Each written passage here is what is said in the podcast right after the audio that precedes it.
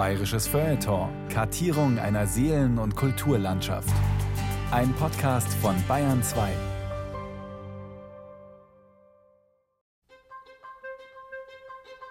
Meine Mutter war gelernte Näherin, der Vater war Schneider.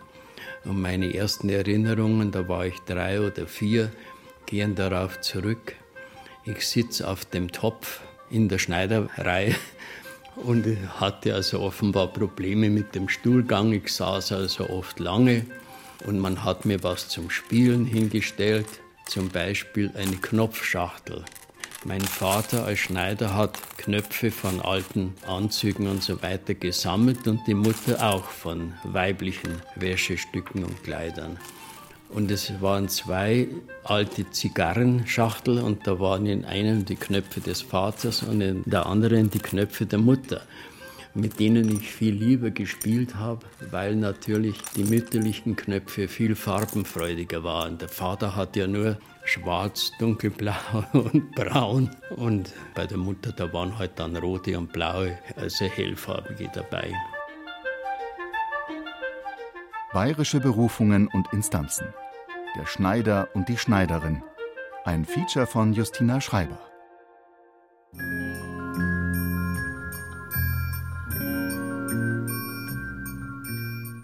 Es war einmal ein Schneider, der hatte drei Kinder und keine Ziege. Er übte sein Handwerk mit Geschick und Freude aus. Sein ältester Sohn jedoch schien zwei linke Hände zu haben. Mein Vater, der mir alles näht, der hat einmal gesagt, ja, mein Bub, wenn du wenigstens einen Knopf einhauen kannst, dann gescheiden. Der zweitgeborene Sohn kam mehr nach dem Vater. Er kehrte abends brav die Werkstatt aus und trug die fertigen Anzüge zu den Bauern. Aber er hat zu mir gesagt, er wäre bloß kein Schneider. Ich sag einmal, ein Hungerleiderberuf. Also zogen die beiden Söhne des Schneiders, als sie herangewachsen waren, in die Stadt, um etwas Gescheites oder netter gesagt etwas anderes zu lernen. Das jüngste Kind jedoch war ein Mädchen. Es saß den lieben langen Tag unter dem Schneidertisch und spielte mit den Stoffresten. Stich, Stich, Stich, Stich, Stich, Stich. Ich bin da immer da gesessen, das hat mich so fasziniert. Und dann habe ich so Sachen einfach gemacht, habe zum Beispiel so ein Handtuch genommen und dann habe ich auf das Handtuch Knöpfe draufgenäht, habe es als Kopftuch verwendet oder ein Gürtelchen oder irgendwas. Stich, Stich, Stich. Der Schneider beachtete das Mädchen nicht. Er saß auf seinem Tisch und nähte fleißig Hosen, Jacken und Mäntel, was die Leute ihm ebenso auftrugen. Stich, Stich, Stich, Stich, Stich, Stich. Der Schneider näht das Kleid für mich. Er nähte und nähte, und es war eine wahre Freude zu sehen, wie er die Nadel durch den Stoff fliegen ließ. Wenn jemand als Herrenschneider den Beruf erlernen will, das sind die ersten 14 Tage also sehr, sehr hart, weil er diese Technik einfach erlernen muss. Ja, anders geht's nicht. Die Ehefrau des Schneiders aber war gelernte Näherin. Sie hat Schürzen gemacht, sie hat Hemden genäht, sie hat auch Frauenkleider genäht. Sie hat auch einmal für einen Bauern, ein Schaber hat das geheißen, also eine Schürze, eine Arbeitsschürze genäht. Doch im Dorf nannten sie alle nur die Schneidermamm, die Frau des Schneiders.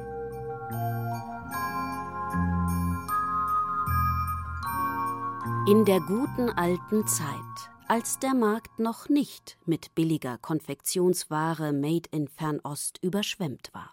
Ich sehe oft Geschäfte, Kleiderständer draußen hängen und ich habe das Gefühl, da hängt der Müll schon draußen.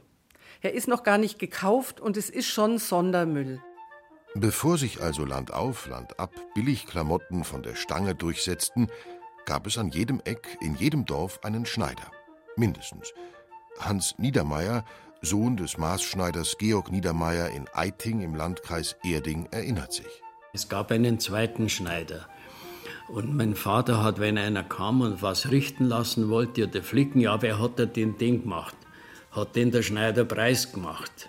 Ja, das sieht man gleich. Das heißt, ich weiß bis heute nicht, wer der bessere Schneider war. Beide waren sie keine modebewussten Schneider, aber jeder hat wohl versucht, die Arbeit des anderen herabzusetzen. Alltagsröcke, Sonntagsröcke, lange Hosen, spitze Fräcke, Westen mit bequemen Taschen, warme Mäntel und Gamaschen.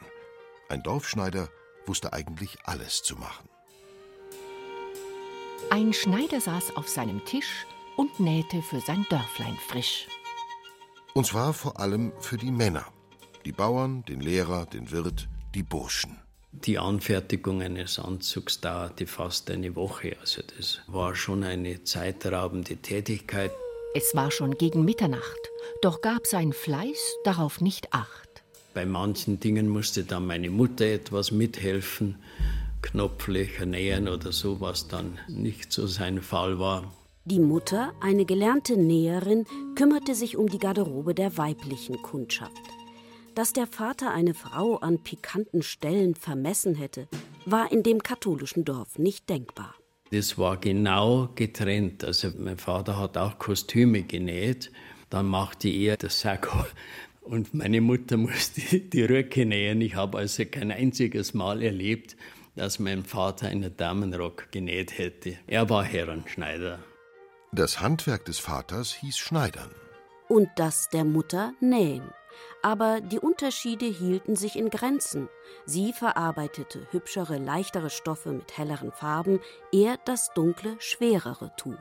Trotzdem, es gab nun einmal seit Jahrhunderten diese Rollenverteilung, sagt Heinz Hussmann, gelernter Herrenschneider und lange am Deutschen Modeinstitut in München tätig. Den Berufstitel eines Schneiders beziehungsweise einer Schneiderin führen Frauen erst seit vergleichsweise kurzer Zeit. Der Schneider ist ein männlicher Beruf. Es heißt ja auch Schneider und nicht Näher. Sondern Näherin, obwohl Schneider auch nähen müssen und nicht wenige Näherinnen zuschneiden konnten.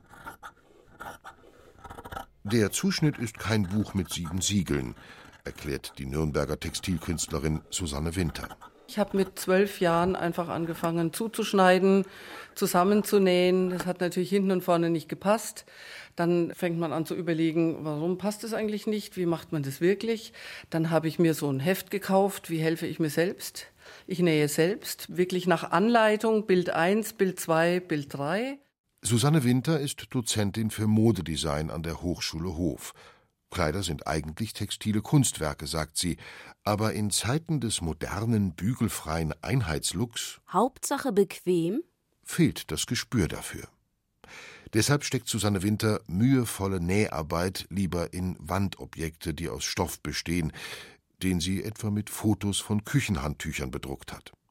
So hofft sie, den Blick der Leute zu schärfen für all das Textile, das um uns herum ist, das wir nicht beachten.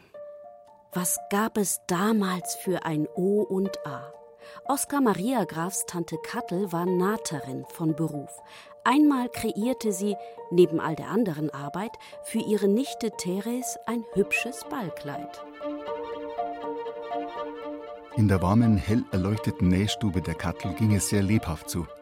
Wir alle saßen teils auf dem Boden, teils auf den Stühlen in gedrängtem Kreis um unsere ältere Schwester Therese, die in einem ausgeschnittenen blassblauen Ballkleid in der Mitte stand. Eifrig zupfte und steckte Kattel an ihr herum, zog da einen Faden heraus und machte dort einen flinken Nadelstich.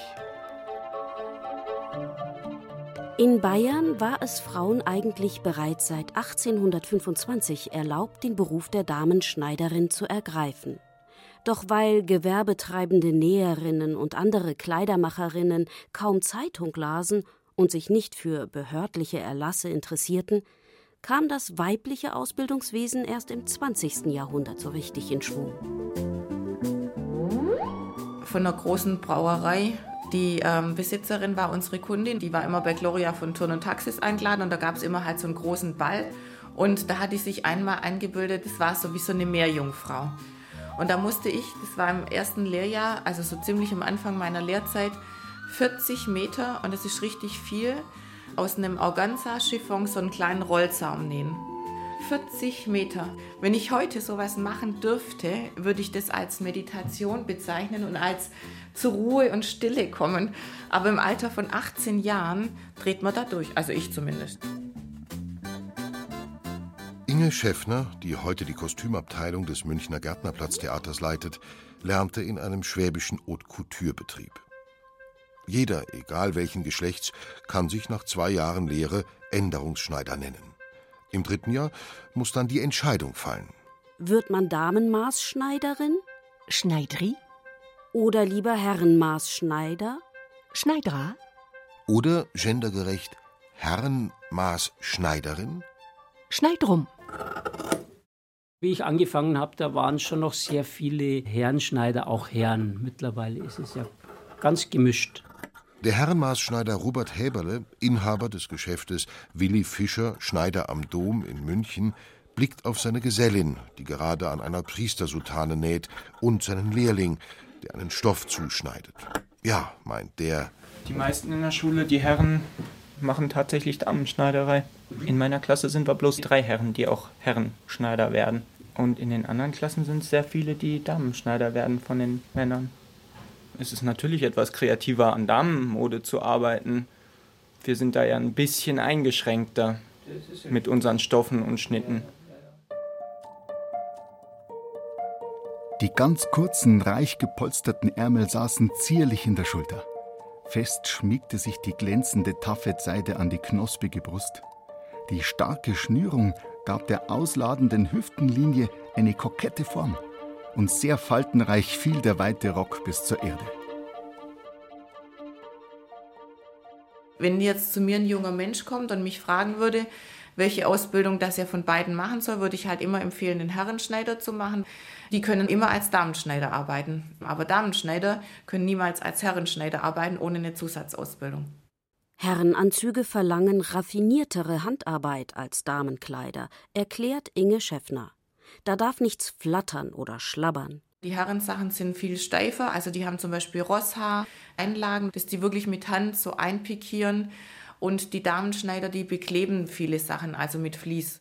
Der Herrenschneider Heinz Hussmann, der lange am Deutschen Modeinstitut lehrte, geht weiter ins Detail. Eine Damenschneiderin hat also einen Fingerhut und der Herrenschneider hat einen Nähring. Und da ist also der große Unterschied der, ich mache das da mal so vor. Heinz Hussmann schiebt jetzt die Nadel mit dem Faden durch den Stoff. Die Damenschneiderin, die sticht also so rein und dann zieht so und dann geht es so raus. Und beim Herrenschneider, der hat die also ständig unter Kontrolle. Der sticht rein, dann geht es vor. Für eine Laien sind die beiden Nähtechniken, die Heinz Hussmann vorführt, kaum zu unterscheiden. Auch stellt sich die Frage, warum die Damen nicht einfach die Nähtechnik der Herren übernehmen, wenn sie so überlegen ist. Ein Herrenschneider näht im Handnähen jede Damenschneiderin unter den Tisch. Das ist ein Drittel schneller und präziser. Also das ist harte Schule, muss ich sagen. Und wer nicht durch diese harte Schule gehen kann, der wird auch nie ein guter Schneider werden. Inge Schäffner hat durchgehalten und auf den Damen den Herrenschneider und dann auch noch den Gewandmeister draufgesetzt. Gewandmeister ist schon spezialisiert aufs Theater, weil man da eben mit historischen Schnitten zu tun hat, Kostümgeschichte dabei hat, Bearbeitung, weil wir bearbeiten ja viele Kostüme, also dass wir die auf alt machen, dass die verbrannt aussehen, wie jetzt bei, wenn man einen Krieg hat oder solche spezielle Sachen wie jetzt bei Romeo und Julia haben wir Rattenschwänze, wie macht man sowas? Was nimmt man da für Farben her? Was kann man machen, dass sowas wie Leder aussieht, wo gar kein Leder ist? Also so Materialkunde eben. Kein Modelabel, das heute noch in Deutschland produziert, kann oder will es sich leisten, so viele Schneider zu beschäftigen wie die großen staatlich subventionierten Bühnen hierzulande. Gut 30 Männer und Frauen kümmern sich am Münchner Gärtnerplatz Theater um die Garderobe der Sänger und Tänzer. Sobald eine Dame eine Hose trägt, also sprich eine Hosenrolle macht, das heißt einen Herren auf der Bühne spielt, kommt sie zu uns. Gewandmeister Herren steht an der Tür zu Stefanie Blocks Büro. Wenn jetzt aber ein Herr einen Rock kriegt, dann geht er in die Damenschneiderei. Also das ist ganz aufgeteilt, weil das ist ein Damenkleid und in Sachen Damenkleider haben die Damen wiederum mehr Wissen. Wir Herren sagt die junge Leiterin der Herrenschneiderei am Münchner Gärtnerplatztheater und meint die Kollegen und Kolleginnen, die vom roten Pinocchio-Latzhöschen bis zum barocken Justaucorps über diverse Herrenkostüme gebeugt sind. Ja, wir Herrenschneider einfach. Also ob jetzt weiblich, männlich, das spielt keine Rolle. Und wir haben auch das Glück, Herren als Herrenschneider zu haben, was mittlerweile sehr, sehr selten wird. Crossgender ist im Schneidereigewerbe heute selbstverständlich. Warum bloß sind auf den Straßen nicht mehr Männer im Rock unterwegs? Ich, Schneider, bin ein Mann, kann einem neues Leben durch meine Arbeit geben, dass er sich zeigen kann. Ich, Schneider, bin ein Mann. Genau, fünf Minuten geht es weiter. Ich bitte nun die Damen und Herren des Orchesters im Graben wieder Platz zu nehmen. In der oberbayerischen Stadt Dorfen gab es in den 1950er Jahren noch unzählige Klein- und Kleinstbetriebe, die sich der Kleiderfertigung widmeten. Maß- und Konfektions-, Damen- und Herren-, Änderungs- und Flickschneidereien, Stickereien, Strickereien, zwei Laufmaschen-Reparierbetriebe, zwei Kunststopfereien und eine Weberei. Hier hatte auch der Schneidermeister Georg Moser sein Atelier. Eines schönen Morgens klopfte es an die Tür der Werkstatt. Ein Mann trat ein mit seinem Pflegesohn. Der Sohn war so klein, dass ihm ein Stofffetzen als Mantel genügte. Sein Vater hatte bereits eine Odyssee hinter sich und hoffte, den Winzling als Lehrling in der Schneiderwerkstatt unterzubringen. Ja, Maurer oder Zimmerer habe ich nicht werden können, weil ich so schwach war, zu klein, zu schmächtig. Der Schneider dachte bei sich, der kommt mir als Lehrbub gerade recht. Der braucht nur eine Spatzenportion Nahrung. Was er aber nicht bedachte, der Winzling war für viele Arbeiten rein gar nicht zu gebrauchen, so schwach und klein wie er war. Da habe ich kaum das Bügeleisen heben können. Ich habe praktisch nicht über den Schneidertisch aufgesehen. Außerdem hatte er es faustdick hinter den Ohren.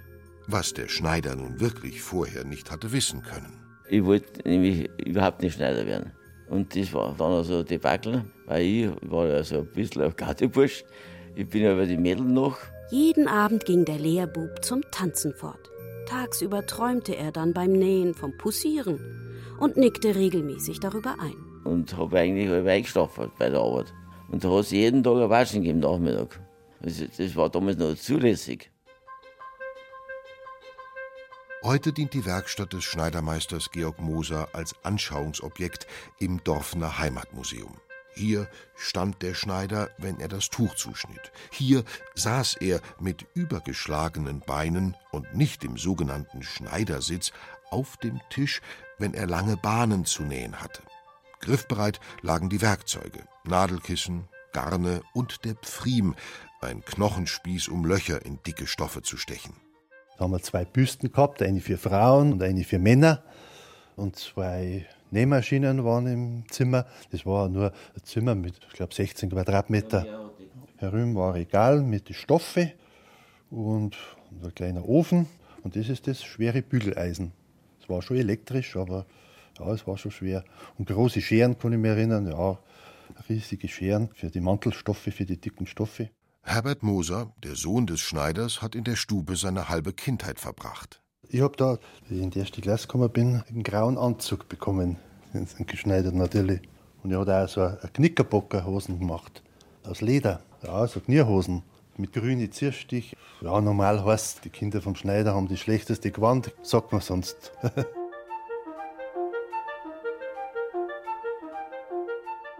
Der wenig einträgliche, aber ehrbare Beruf ist vom Aussterben bedroht. In Deutschland kommt auf 7000 Einwohner ein Maßschneiderbetrieb.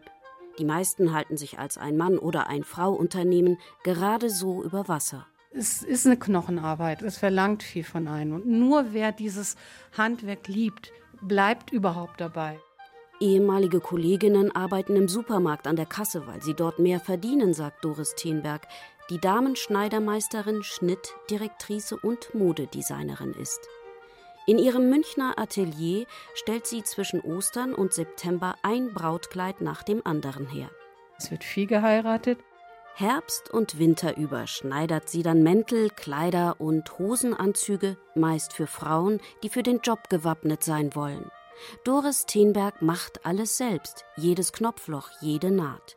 Ihr Stundenlohn ist lächerlich. Ich habe mal vor Jahren ausgerechnet, also da habe ich das erste Mal auch auf andere Arten Controlling gemacht. Ich kam auf 2,50 Euro. Und was ein rechter Schneider ist muss wiegen sieben Pfund. Und wenn er das nicht wiegen tut, so ist er nicht gesund. Wenn Doris Tenberg Kosten und Aufwand realistisch kalkuliert, kommt sie auf Preise, die nur super angesagte Modelabel wie Givenchy verlangen können. Auch Dirndlschneiderinnen verdienen nicht besser. Das Image von kleinen Manufakturen ist zwar grundsätzlich nicht schlecht. Knarzende Holzdielen, naturnahe Harmonie, sinnliche Genüsse, Qualität. Aber Mühsal und Plage des Handwerks stehen den Leuten kaum vor Augen denn die Masse der Gebrauchsartikel wird eben in fernen Billiglohnländern produziert. Durch dieses auch Amazon heute bestellt, morgen geliefert.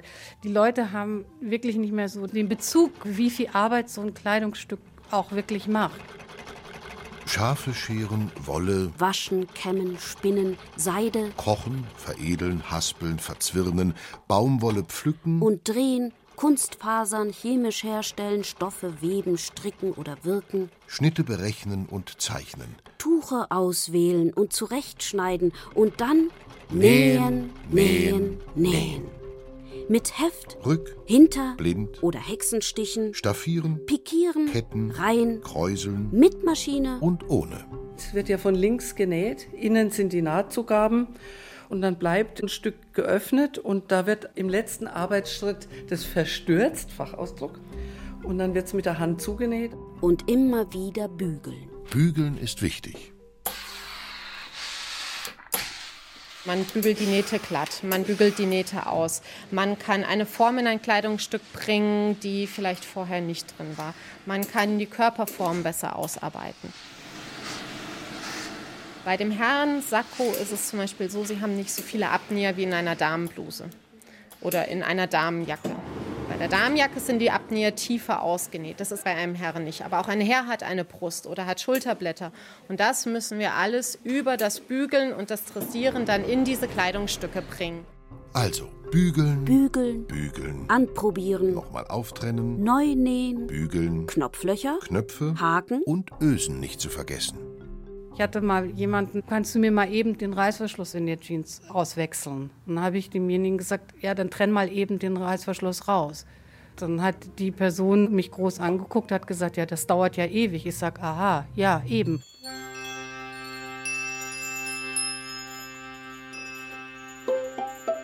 Mein Vater hat immer Wert darauf gelegt, dass er Blick zur Straße hat, zur Dorfstraße. Und es entging ihm nichts. Wenn da was selten genug war, ein Auto reinfuhr, dann wusste er sofort, das ist der Doktor oder hat er gleich rauszubringen versucht, zu wem der Doktor hinfährt. Die Stube des Dorfschneiders von Eiting war ein beliebter Treffpunkt. Hier konnten die Männer auf einen Ratsch zusammenkommen, ohne gleich ein Bier trinken zu müssen. Hans Niedermeyers Vater, der von morgens früh bis abends spät in der Werkstatt saß oder stand, kam jeder Abwechslung recht. Der Schneider war immer zu Hause im Dorf und die Bauern waren oft alle Männer auf dem Feld und da kam es gar nicht so selten vor, dass dann eine Bäuerin Hilfe suchen kam, Schneider, kannst du uns helfen, Kaiwe ziehen, also das Kalb herausziehen. Und mein Vater war dann eben in allen möglichen Bauernhäusern und kam dann stolz zurück. Das hat also offenbar auch nicht ungern getan. Ich sitz und schau mich um als wenn ich Kaiser wäre. Mein Zepter ist die Schere, mein Tisch das Kaisertum. Ich bin groß geworden mit einem Zimmer, wo immer die Nähmaschine stand. Bei uns gab es zu Hause zwei Nähmaschinen, eine alte Nähmaschine. Mich dann auch dazu gebracht hat, also das hat mich nicht elektrisch, auf der habe ich auch gelernt, das hat mir meine Mutter beigebracht. Also auch angefangen für meine Puppen zu nähen, zu stricken und so weiter war immer schon mein Hobby. Eigentlich. Damit habe ich einfach losgelegt. Seit Erfindung der Geschlechterrollen gehörte der Umgang mit Textilien klipp und klar ins Reich der Frauen. Deshalb bekamen die Herren Schneider auch viel Spott zu hören. Volkslieder und Märchen machten sich über sie lustig, indem sie das Bild pseudopotenter Aufschneider entwarfen. Kaum Muskeln haben, aber den Mund umso voller nehmen, wie der Schneider von Ulm der sich anmaßte, fliegen zu wollen. Ha, ha, ha. Doch oft erwies sich das gewitzte und furchtlose Schneiderlein als überlegen. Ob er nun einen Riesen oder den Kaiser austrickste, der Schneider schien anderen Menschen und seiner Zeit stets ein wenig voraus zu sein. Thema Verkaufspsychologie. Was spricht der Schneider mit seinem Kunden? Mit jedem anders, weil jeder Kunde anders ist. Max Dietl, der Münchner Herrenschneider, der sich in der Wirtschaftswunderzeit einen Namen machte, gab seine Kniffe an junge Kollegen wie Heinz Hussmann weiter. Max Dietl hat uns gesagt, ja, wenn ihr was verkauft, ihr müsst euch alle ein Loch offen lassen. Da liegen jetzt drei Stoffe und merken, der Kunde will also diesen Stoff nicht gleich sagen, das ist ein schöner Stoff. Sie werden sagen, ja, der gefällt mir auch ganz gut und so. Aber, aber wenn der auf was anderes will, dass ihr wieder zurückkennt. Weil auf einmal sagt ihr, ja, das ist ein schöner Stoff und den gefällt mir unwahrscheinlich gut. Und dann kommt seine Frau und sagt, das ist Schmarrn und dann geht er. Ist er Diplomat oder Opportunist? Egal. Ein guter Schneider beherrscht den Spagat zwischen Machtausüben und Demut bekunden. Auch wenn sein sozialer Status eher niedrig ist, weiß er sich in höchsten Kreisen zu bewegen. Denn im tiefsten Grunde seines Herzens fühlt er sich als Feingeist und Ästhet und nicht als Handwerker. Aber sein Künstlertum stößt schnell an Grenzen, wenn er nur einen Funken kaufmännischen Verstand besitzt. Auftritt der Herrenmaßschneider. Kunde kommt zu mir möchte, nehmen wir mal einen Sakko. Dann muss ich mich mit dem Kunden natürlich auseinandersetzen, beziehungsweise er mit mir was für einen Stil wählen wir, was für einen Stoff wählen wir, wie soll das Teil dann ausschauen? Ähm, keine Ahnung.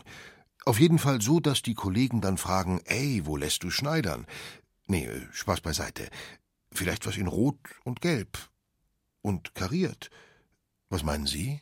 Ich würde da eine Spur dezenter bleiben. Ich würde nicht sagen, das steht Ihnen nicht, aber ich würde sagen, es gibt Farben, die Ihnen, Ihnen besser zu Gesicht stehen.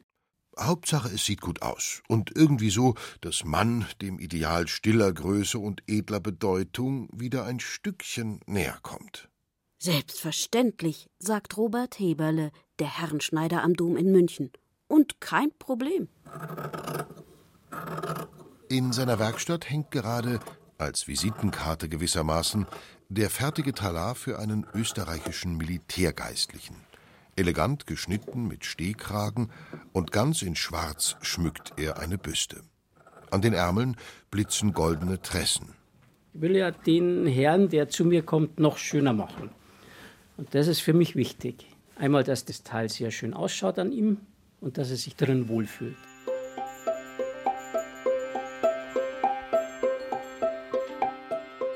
Er hat viele Fortbildungen besucht in München. Zuschneidekurse und hat sich weitergebildet. Aber mit Mode hat es direkt nicht so viel zu tun, das musste passen. Natürlich, es gab dann einmal die Bretschershosen, hat man gesagt, also mit Überschlag und so.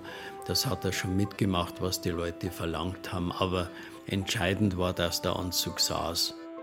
Der gewiefte Schneiderlehrling aber nutzte die Ausbildungszeit, um sich eigene Kleidung nach dem neuesten Schrei zu machen. Der Meister merkte es wohl und drückte ein Auge zu. Hauptsache der Bursche nähte. Und bald war der Lehrling der bestgekleidete Typ im Dorf. Er trug Buntfaltenhosen mit Sakko und Weste.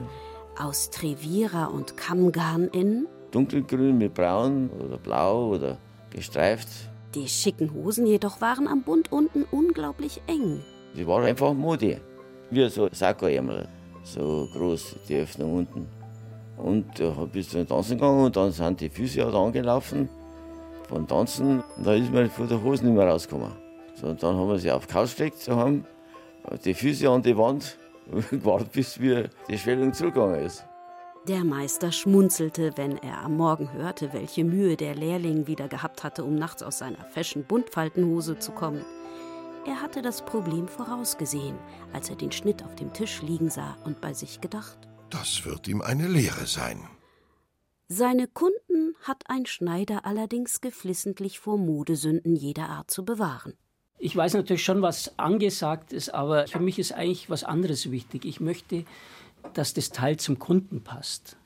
Sprich, wenn das jetzt ein großer, schlanker ist, macht es keinen Sinn, ihm jetzt ein kurzes Sakko und eine breite Schulter zu machen. Äh, das sieht nicht gut aus. Doch was ist, wenn das gute Stück dann nicht gefällt?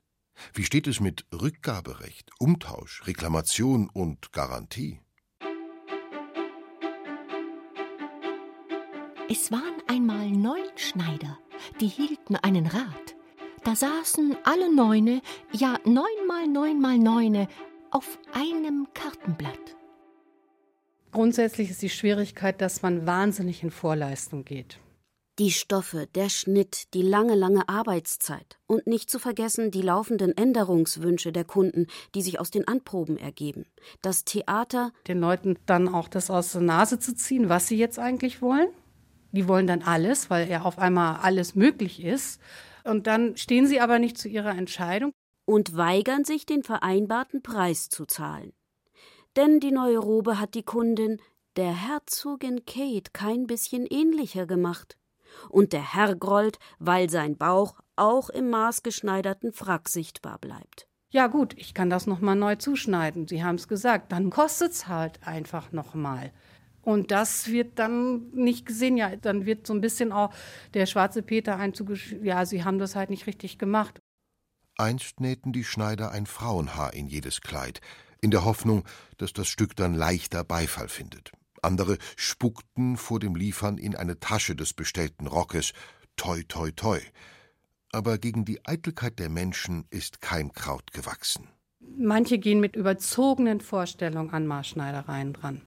Kein Maßschneider dieser Welt kann eine mit Verlaub 48 auf 36 schneidern und eine 1,50 große Frau auf 1,80, also auf Modelmaße.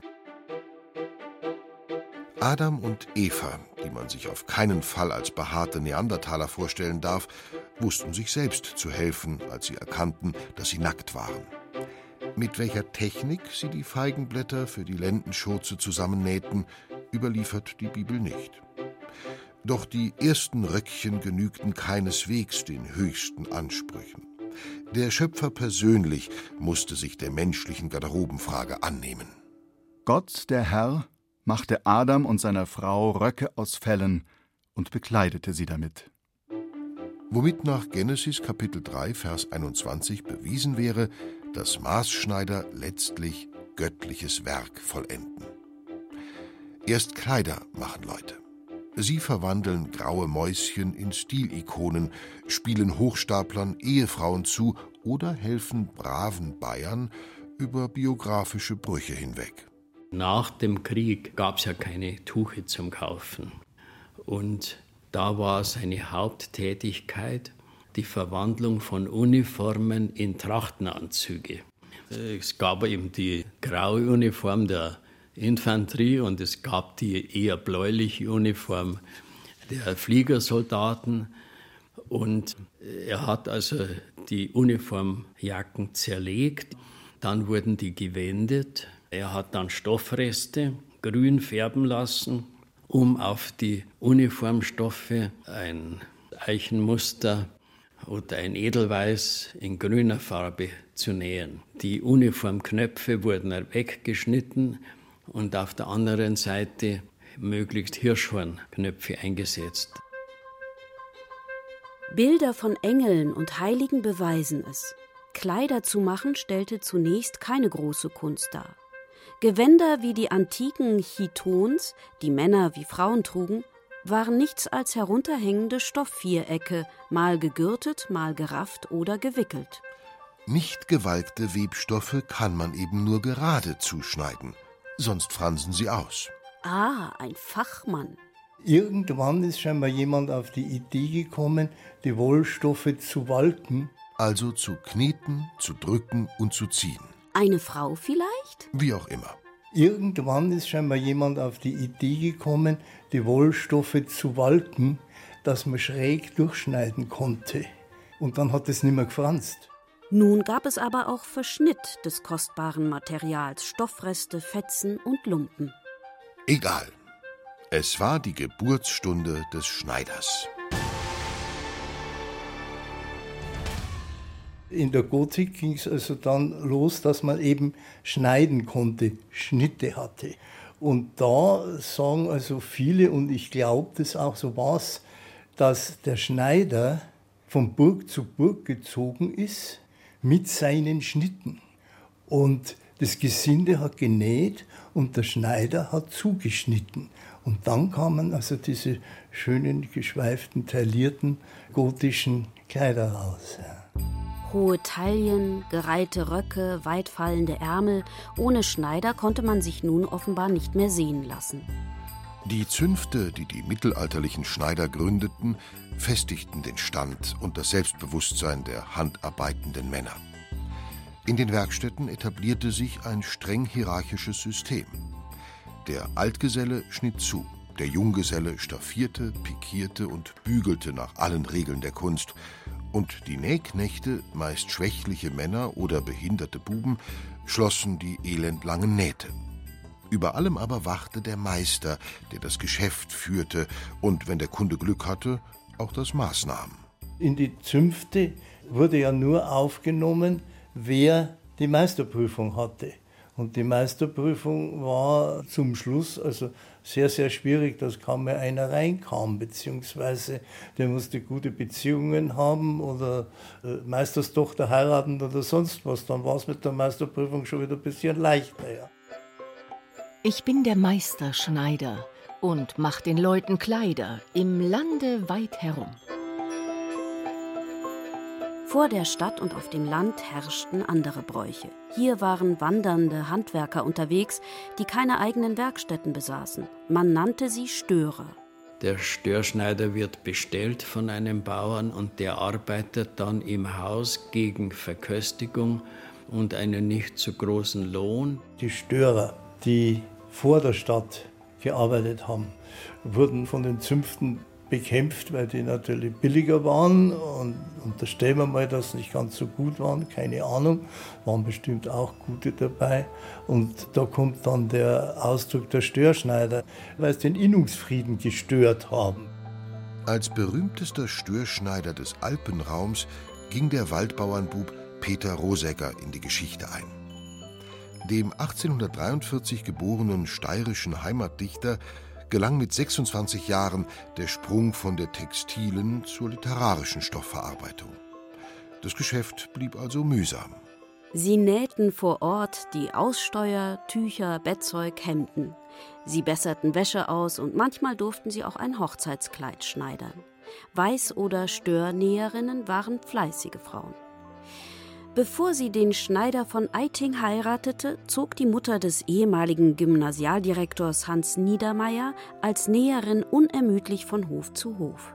Meine Mutter hat viel erzählt von ihren Störjahren. Ein ganz wichtiges Ereignis. Sie war auf dem Heimweg nachts von Waldbertskirchen nach Hirkhofen im Wald in so einem Trampelpfad und plötzlich ein Mordslärm Sie war zusammengestoßen mit einem Schuster, der in der Gegenrichtung unterwegs war und der die ganze Schulter voller Leisten hatte.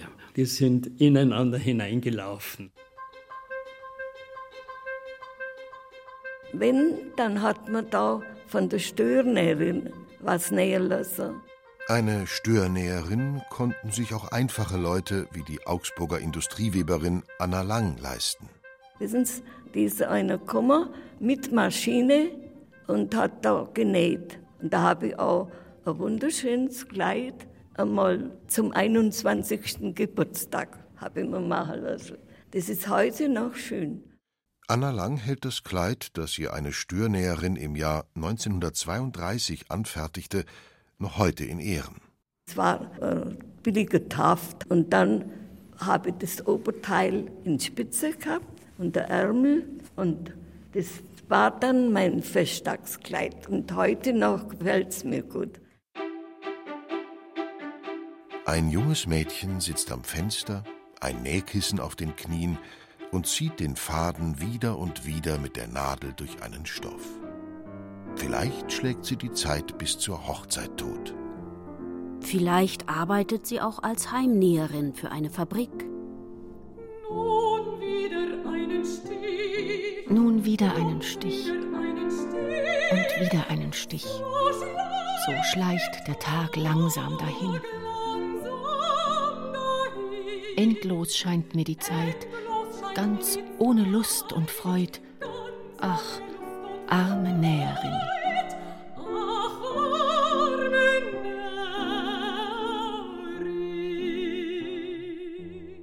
Weber, Schneider, Näherinnen. Mit der industriellen Revolution entwickelte sich das Textilgewerbe rasant. Mitte des 19. Jahrhunderts nahm vor allem die Zahl der weiblichen Beschäftigten überproportional zu. 1825 hatte die bayerische Regierung die Gewerbefreiheit ausgerufen. Nicht mehr die Zünfte, sondern die Behörden erteilten jetzt Konzessionen. Was einen gewissen Niedergang des Gewerbes bewirkte. Aber mit den explodierenden Bevölkerungszahlen wuchs eben auch der Bedarf an Kleidung und textilverarbeitenden Berufen. Um nicht zu sagen, es gab nun Schneider und ähnliche Gewerbetreibende wie Knöpfe in Schachteln. Ich komme aus einer Schneiderfamilie, beziehungsweise Ich nehme an, dass da der Schwiegervater wahrscheinlich auch schon Schneider war. Ich hatte eine Tante, die Schneiderin war. Mein Großvater kam als Zuschneider. Mein Vater hatte auch schon dieses Geschäft, also Willi Fischer, der Schneider am Dom. Und ich habe das dann übernommen. Mit seinem Bruder in der Babelsberger Straße und hatten also eine richtig schöne Schneiderei. Im Jahr 1907 zählte man allein in München 7000 Männer und fast 10.000 Frauen, die in Nähereien, Schneidereien, Kleider- oder Wäschekonfektionsbetrieben schufteten, zum Teil wegen der hohen Mieten auf engstem Raum. So sah ich in Giesing und anderen Vororten Zwergbetriebe der Kleider- und Wäschekonfektion, die den berüchtigten Sweaterhöhlen anderer Großstädte nicht viel nachstehen. Die Staatswirtschaftlerin Elisabeth Hell publizierte 1911 ihre Untersuchung zur Situation jugendlicher Schneiderinnen und Näherinnen in München. In einem kleinen Mansardenzimmer, in dem gekocht, geschlafen und gewaschen wird und die Kinder auf dem selten gereinigten Boden mit Tuchresten spielen, arbeitet eine Westennäherin mit ihren Lehrmädchen. Im Sommer herrscht hier unerträgliche Hitze, im Winter ist es kalt und feucht. Die Maschine steht an dem einzigen Fenster. Des Abends gibt eine billige Warenhauslampe dürftiges Licht. Die, die Kleider machen, sind selten die, die sie tragen. Ich bin gar nicht mehr bei den Näherinnen gewesen und habe mir immer die Hefte angeschaut und hätte ganz genau was gewollt, aber das war nicht in unserem Stand. Man hat man immer so ganz einfache Sachen tragen. Anna Lang arbeitete in den 1930er Jahren in einer Augsburger Textilfabrik am Webstuhl. Von den modischen Kleidern, die das Heer der Näherinnen dort anfertigte, konnte die junge Frau nur träumen. Man hat viel Schürzen getragen und dann eine Bluse, Röcke, halt lauter einfache Sachen, wo man dann auch wieder gut waschen kann. Doch einmal hat sich Anna Lang selbst ein schönes Kleid genäht. Die Tochter stupst das Gedächtnis der über Hundertjährigen an. Das hellgrüne. Ach so, ja, habe ich auch. Hast du doch so ein Abendkleid gemacht gehabt? Ja, aber man ist ja gar nirgends hingekommen, dass man so Kleider braucht. Dann sind sie ewig im Kasten gekommen. Das hat wie so Flügel da so drüber gehabt und war lindgrün und scheinbar schräg geschnitten, weil das ist so schön gefallen. Ja, Ja? das ist jetzt ja. Jetzt erinnerst du dich. Ja, jetzt erinnere ich mich. Da habe ich gleich Nächte dran hingenäht, an den weiten Rücken, das war so klar. Also schön. Stoffe, aus denen Träume sind. Prinzessin oder Aschenputtel sein. In keiner Branche liegen Schein und Sein, Glanz und Elend näher beieinander als im textilen Gewerbe. Die im Dunkeln sieht man einfach nicht. Ich nähe und stricke wohl Nacht wie Tag und schaue, was ich erwerben mag. Ich sticke die Blumen so bunt und fein, mir selber doch blühet kein Blümelein. Im Jahr 2015 zeigte die Kunsthalle München Eine Ausstellung über den Modeschöpfer Jean-Paul Gaultier. Was ich gut fand, dass die Leute mal so hautnah an Kleidung, an Haute Couture rankommen konnten, um zu sehen, was es für Kunstwerke sind. Sie hatten zwar teilweise bei den Exponaten hingeschrieben, wie viele Stunden das ungefähr gedauert hat. Was ich aber schade fand, ist, dass keine einzige Schneiderin oder Schneider namentlich mal genannt worden ist. Klar, Jean-Paul Gaultier hatte vielleicht die Idee, die will ich auch gar nicht irgendwie niedrig machen. Die Idee muss auch sein, aber teilweise sind das Strichzeichnungen. Wer muss es ausführen? Diese Idee auch weiterführen, das sind nämlich die Meister, die das Atelier führen. Die Modedesignerin Doris Tenberg entstammt einer schlesisch-westfälischen Dynastie von Wanderheim- und Industrieschneidern. Als sie um das Jahr 2000 nach Bayern kam, fand sie Anschluss an die Münchner Haute Couture-Szene. Doch ihre Liebe zum Beruf erwies sich als Falle. Wenn das jemand versteht, diesen Hebel bei einem anzuticken, dann läuft man erstmal, weil man es ja gewohnt ist, auch schon als Geselle nicht viel Geld zu haben. Geld ist für einen Schneider nie im Vordergrund. Und aus dieser Sichtweise ist natürlich man dann auch leicht in Anführungsstriche Opfer für Leute, die das dann ausnutzen können. Was Doris Tenberg in München als Schnittdirektrice erlebte, glich einem schlechten Krimi. Ausbeutung, Unterschlagung, Betrug, Drogenmissbrauch, Hochstapelei. Sie will nicht deutlicher werden. Nur so viel. Es ist so, dass viele Münchner Boutiquen leider auch Leute haben oder im Besitz sind, die gerne dann nicht zahlen, obwohl man ihnen das geliefert hat. Also die einfach ein Vertrösten immer wieder auch dann im Ring stehen lassen. Herein! Wenn's kein Schneider ist. Während sich die Damen und Herren Modeschöpfer in der Schickimicki-Szene inszenieren. Ein Vorwurf, den der Modezar und Adabei Rudolf Mooshammer fünf Jahre vor seinem Tod von sich wies. Das höre ich immer, ich hätte etwas inszeniert. Ich habe im Leben nie was inszeniert. Ich bin nur ausgegangen und gehe heute noch so gerne aus, weil ich gerne ausgehe, weil es einfach zu meinem Leben gehört. Vor vielen Jahren lebte ein Kaiser, der so ungeheuer viel auf neue Kleider hielt, dass er all sein Geld dafür ausgab, um recht geputzt zu sein. Einmal zog es einen Schneiderlehrling aus dem Dorf in die große Stadt. Dort flanierte er dann durch die Maximilianstraße, auch Straße der Reichen und Schönen genannt. Er blieb vor einem Schaufenster stehen. Und auf einmal steht der Mooshammer hinter mir und sagt, ja, Weiß ja nicht. Aber der Lehrling antwortete keck. So ein Murks, der mit meinem Meister zum Teufel gehauen. Ja, schauen Sie mal hin, wie die Kanten durchgenäht ist und so weiter. Da hast du jeden Stich kennt, die Kante vom Sakko zum Beispiel runter. Die muss ja ganz genau durchgenäht sein. Also jeder Stich, einer wie der andere, oder die Knopflöcher. Daraufhin meinte der Modezar huldvoll zu dem kleinen Lehrling: Wenn bei mir anfangen, hat er gesagt. Doch der Lehrling wandte sich mit Grausen und fuhr so schnell er konnte wieder heim in sein Dorf.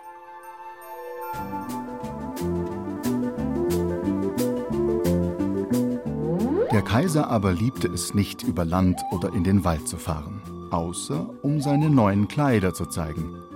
Er hatte einen Rock für jede Stunde des Tages. Und ebenso wie man von einem König sagt, er ist im Rat, so sagte man hier immer, der Kaiser ist in der Garderobe. Unter Ludwig XIV. entwickelte der französische Hof einen ausgefeilten Modestil. Während die Damen in Muslin und Spitze mit großem Dekolleté auftrumpften, trugen die Männer bunte, paradiesvogelartige Beinkleider mit Bändern und Schleifen, bauschige Hemden und darüber ein kurzes Wams.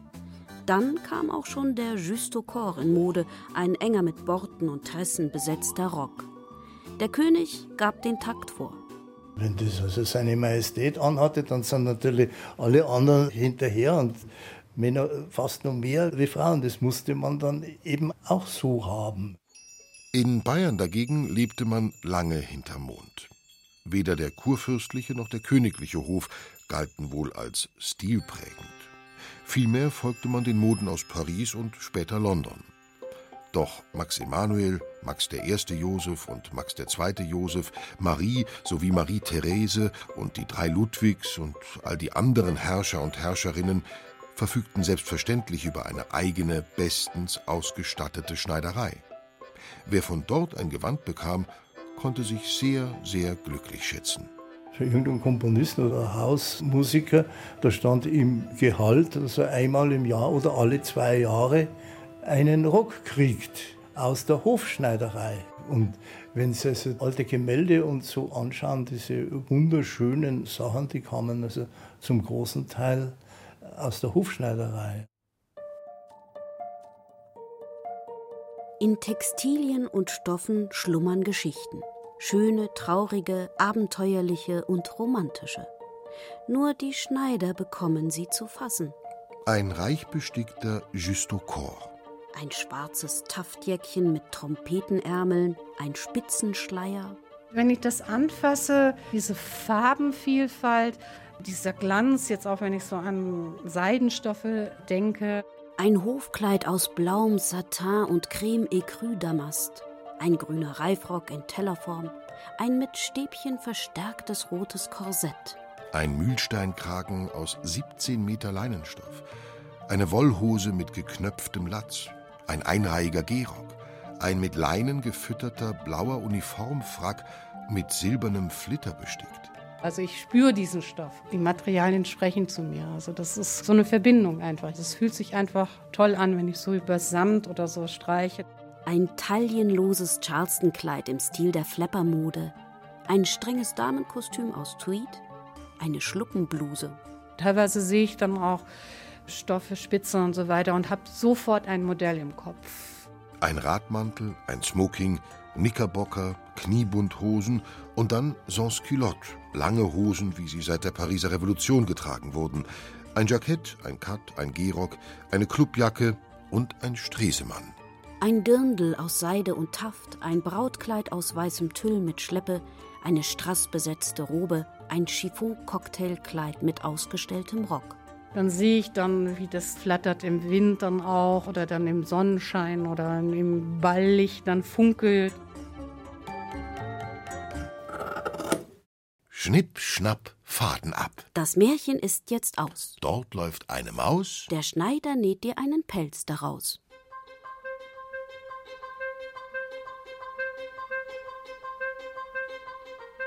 Sie hörten bayerische Berufungen und Instanzen. Der Schneider und die Schneiderin. Ein Feature von Justina Schreiber. Es sprachen an Isabel Zils, Stefan Wilkening, Katja Schild und Yaji Mai. Ton und Technik Christiane Volz. Regie und Redaktion Ulrich Klenner. Eine Produktion des Bayerischen Rundfunks 2018. Spott keins der Schneider mehr, man halte sie in Ehren. Wenn keine Schneider wären, wir liefen nackt herum. Schneidri, Schneidra, Schneidrum.